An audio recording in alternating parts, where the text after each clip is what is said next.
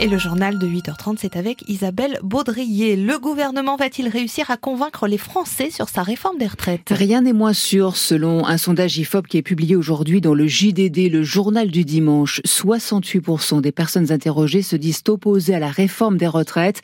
Un rejet massif donc du report de l'âge légal de 62 à 64 ans, Cécile Soulet. 68% des Français contre la réforme des retraites. Le pourcentage d'opposants au projet du gouvernement est plus élevé que par les années passées lors des précédentes réformes. En 2010, par exemple, ce chiffre n'était que de 50% quand Nicolas Sarkozy avait voulu mettre fin à la retraite à 60 ans.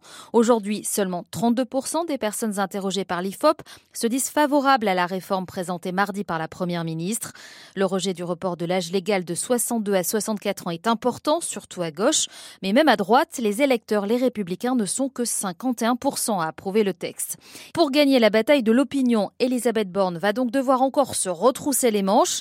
Mais paradoxalement, seulement 51% des personnes interrogées vont soutenir la journée d'action de jeudi, première grande journée de mobilisation contre la réforme des retraites. Car toujours selon ce sondage, 68% des Français pensent que la réforme passera et que lutter contre ne servira à rien. Le mouvement de grève sur le réseau TER en Lorraine est suspendu, suspendu pendant un mois en attendant de nouvelles propositions de la direction sur le plan de circulation régionale. Une refonte qui entraîne une charge de travail intenable selon Sudrail qui a lancé ce mouvement des conducteurs et contrôleurs le 11 décembre. Et puis le geste commercial de la SNCF pour les trois prochains mois dans le Grand Est. Elle va prendre à sa charge la moitié du prix des abonnements pour les voyageurs et propose plus d'un million de billets à prix réduit. Mesure prise sur l'ensemble du réseau TER Grand Est pour compenser les problèmes existants sur le réseau depuis la rentrée. C'est à lire plus en détail sur francebleu.fr. La question de la lutte contre le harcèlement scolaire est reposée après le suicide, de, le suicide de Lucas dans les Vosges. Lucas, élève du collège de Golbet, qui a mis fin à ses jours à l'âge de 13 ans et dont les obsèques ont eu lieu hier dans l'intimité. Sa famille évoque des insultes homophobes et du harcèlement au sein de son établissement. L'enquête en cours devra le déterminer. Un enfant sur dix est victime de harcèlement, qu'il s'agisse de l'école, du collège ou du lycée en France. Un fléau considéré comme un délit depuis l'an dernier. Ce qui complique souvent les choses, ce sont les réseaux sociaux selon David Valence, député radical des Vosges. Il n'y a jamais eu autant de, de, moyens et autant de mobilisation, euh, euh, à la fois bien sûr dans nos établissements scolaires, mais aussi euh, globalement de, de, la loi mais on fait pour quoi? protéger ceux qui sont victimes de harcèlement. Je tiens néanmoins à dire une chose, c'est que le grand changement par rapport à ce qu'on pouvait connaître dans le harcèlement il y a 30 ou 40 ans, c'est qu'aujourd'hui ce harcèlement il se poursuit sur la voie numérique. Moi, j'en ai été victime à de, à de nombreuses reprises dans ma vie d'élu. Euh, également avec du harcèlement à caractère euh, homophobe.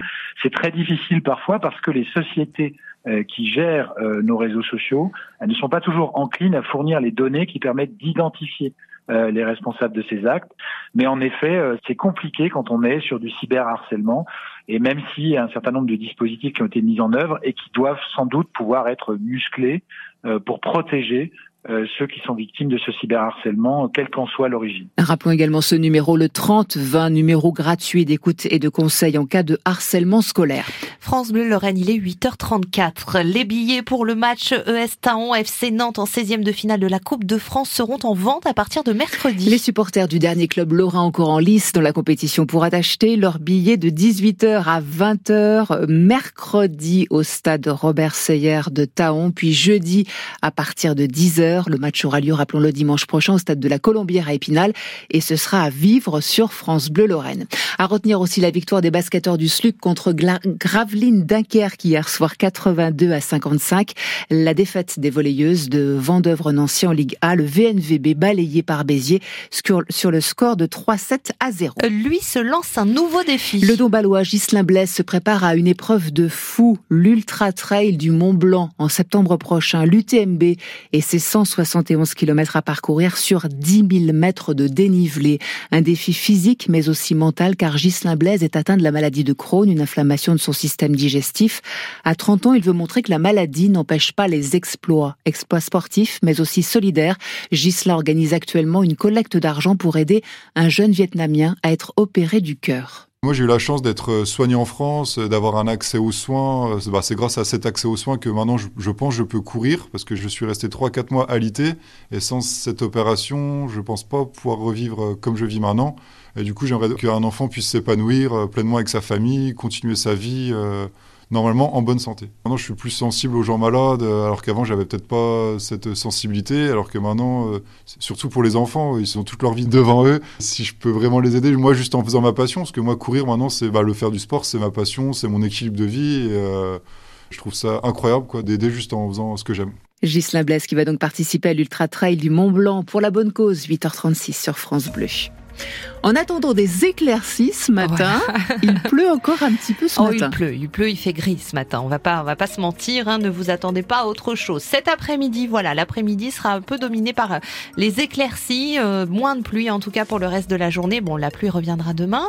La baisse des températures va démarrer demain également. Un 4 dans la journée de demain, 2 degrés mardi, ça va ne faire que descendre et la neige va faire son apparition en milieu de journée, euh, en milieu de semaine, pardon. Pour aujourd'hui, les températures encore positives jusqu'à 7 degrés cet après-midi, si ça Toul, si ça Épinal, 7 à Nancy. Sur les routes, euh, on nous signalait il y a déjà trois quarts d'heure un accident dans la montée de Saint-Nicolas-de-Port sur l'A33 dans le sens Lunéville-Nancy.